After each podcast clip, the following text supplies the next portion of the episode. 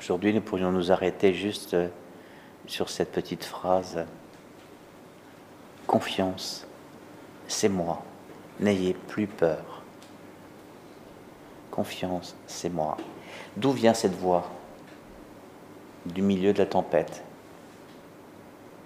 Comment ça se fait? Bah, Quelqu'un s'approche d'eux.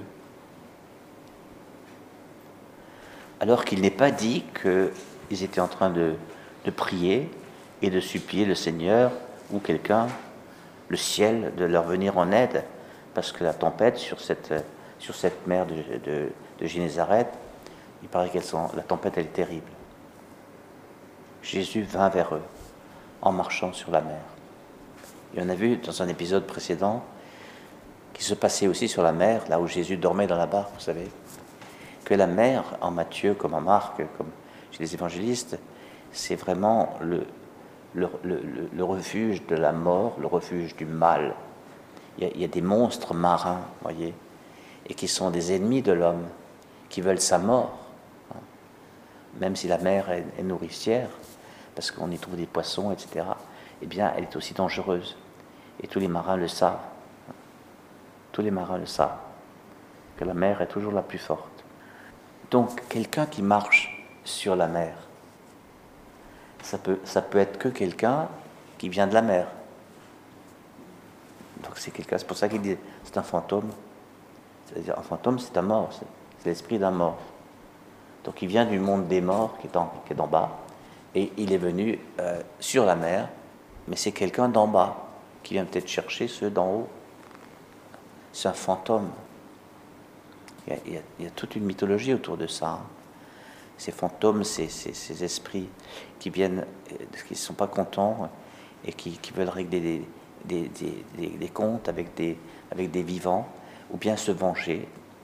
Et ils, viennent les chercher pour les emmener là où ils sont, c'est-à-dire au séjour des morts. Donc c'est un fantôme, pris de peur parce qu'ils vont mourir, pris de peur parce qu'il y a la tempête, et pris de peur parce qu'il y a un fantôme, il crie. Il n'est pas marqué, pris de peur, il prie. C'est écrit. Hein. C'est-à-dire comme n'importe lequel d'entre nous. Ah, c'est horrible, c'est horrible. Ce qui m'arrive, voilà. Mais aussitôt, Jésus leur parle. Ce qui est remarquable dans cet épisode, c'est que Dieu, Jésus, ne se, ne se déplace pas en réponse à un appel, il est prévenant. Il est prévenant. Et, Jésus était près de son Père. Et ça fait un moment qu'il désirait se retirer à l'écart. Et chaque fois, on, vient le chercher pour, euh, pour du ministère, de guérison, d'enseignement, que sais-je. Là, vraiment, il, vient de multiplier les pains. Il a, nourri 5000 personnes qui étaient des hommes, sans compter les femmes et les enfants, comme on, comme on disait à l'époque. Et il vient, voilà, et se retire. Il se retire sur la montagne, seul, avec son Père. Mais c'est son père qui l'envoie. Très certainement, son père lui a dit Va, voir, va voir tes frères. Et ils, ont un problème. Et Jésus est toujours obéissant à son père. Il y va. On raconte que, que Saint Benoît, euh, dans, son premier monastère en Italie, en, en plein repas, il a une vision d'un enfant qui était parti chercher de l'eau dans un plan d'eau et une, sorte d'étang et qui était en train de se noyer. Et, Saint Benoît dit à un de ses moines Va vite à l'étang, à tel endroit, il y a un enfant qui se noie, et, et sauve-le. Et le frère, obéissant, il part, il voit l'enfant dans l'étang en train de se noyer. Il court vers l'enfant, il marche sur l'eau, il sort l'enfant, il le ramène à terre il y a quelque chose de profondément évangélique là. Il a marché dans l'obéissance à son, père abbé et dans la foi. Parce que s'il a obéi à son père abbé, il était sûr que son père abbé a une vision de Dieu. voyez? Donc c'est impressionnant des, des épisodes comme ça. Donc là, c'est Jésus qui vient vers eux. D'ailleurs, il lui dit, il leur dit, confiance. Hein, quand, on, a peur, c'est qu'on a on a perdu confiance. On a perdu la confiance. c'est moi. Et le c'est moi, c'est le ego eimi. On peut traduire c'est moi, ego eimi, mais on peut traduire aussi à la manière de Saint Jean, je suis. Ce sont, les fameux je suis de Jésus. Ego eimi, je suis. Moi j'aime bien traduire par, ça. Confiance, je suis. N'ayez plus peur. Et le je suis, euh, bibliquement, on peut, on peut le comprendre comme je suis avec vous, je marche avec vous, je suis pour vous. C'est favorable, c'est un je suis avec et pour. Voilà. Je suis donc confiance, je suis, n'ayez plus peur.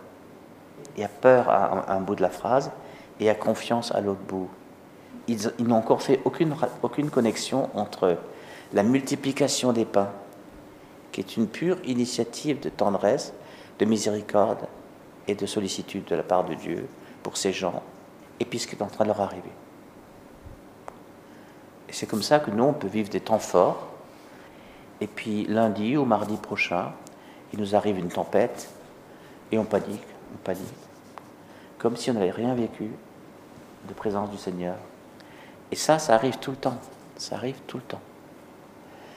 Ce qui fait que notre croissance spirituelle, elle consistera à unifier de plus en plus tous les événements de Dieu, de grâce que nous avons vécus, et à les relier, de telle sorte que nous, devenions des, des reliures de grâce et des relieurs de grâce, et que nous cessions de réagir comme si je suis n'était pas là. Il y a un événement de mort, c'est la tempête dans la mer. Et il y a un événement de vie, c'est la présence de Jésus, qui est interprété comme un événement de mort. C'est un fantôme, c'est-à-dire quelqu'un qui vient du royaume des morts pour nous chercher. Vous vous rendez compte? Ça nous enseigne ça. Hein?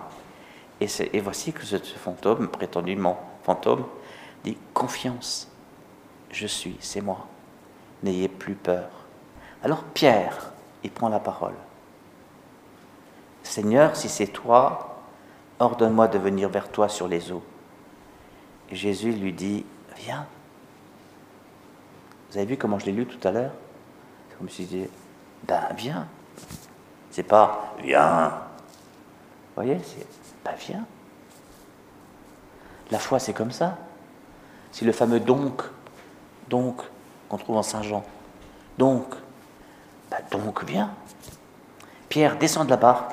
Et c'est là que Pierre, il est, il est fabuleux, Pierre, hein, parce qu'il y a tout et son contraire en lui. C'est pour ça qu'il nous plaît tellement. Pierre descendit de la barque, prenez compte?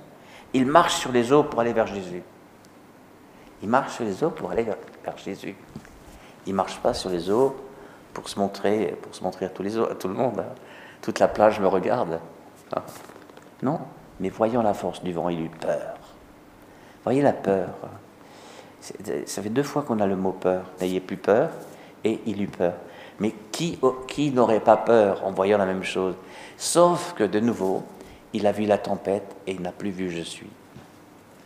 Donc c'est très pédagogique ce, ce passage de l'Évangile. Il est très pédagogique. L'espace de la peur s'ouvre quand nous lui faisons de l'espace, quand nous lui donnons de la place. C'est-à-dire que nous ne sommes plus avec Jésus. Jésus était là avant, Jésus sera peut-être là après, s'il est encore vivant. Mais pendant, non. Pendant, on, panique. Et alors il crie de nouveau. Il crie à se marquer. Seigneur, sauve-moi. Il a au moins l'humilité de dire sauve-moi. Aussitôt Jésus étendit la main, la saisit et lui dit Homme de peu de foi, pourquoi as-tu douté? Là, il y a un reproche. Alors que la première fois qu'il a parlé, après le cri de toute la barque, confiance, c'est moi, n'ayez plus peur. Il dit, homme de peu de foi, pourquoi as-tu douté? Il voulait comme, c'est comme s'il voulait dire, euh, tu avais si bien commencé, pourquoi tu n'as pas continué Mais il le dit aussi comme, comme impossible, toujours ouvert, toujours offert. Pourquoi tu doutais C'est si simple de croire. Et quand ils furent montés dans la barque, Pierre, avec Jésus, le vent tomba. Et alors après, on assiste à cette, cette prosternation dans la barque. Et là, un événement, c'est une vraie adoration eucharistique.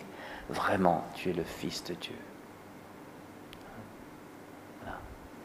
Et, en, Matthieu, Matthieu, vous savez, tous les évangélistes, c'est des théologiens. En Matthieu, c'est la première fois que cette expression Fils de Dieu est dans la bouche des disciples. La confession de foi de Pierre est encore plus tard. Tu es, je crois que tu es le Fils de Dieu. Là, c'est les, les, les, disciples. Vraiment, tu es le Fils de Dieu.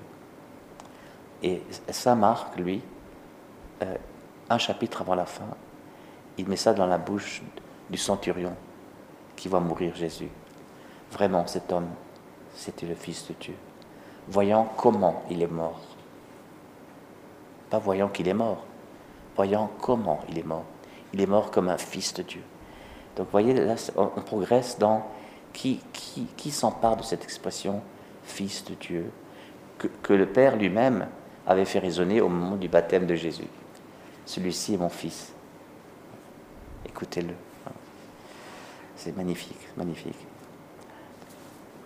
Voilà, prenons vraiment ce texte dans, dans notre besace parce que nous avons besoin d'y revenir souvent pour, euh, pour apprendre euh, ce que c'est que de croire.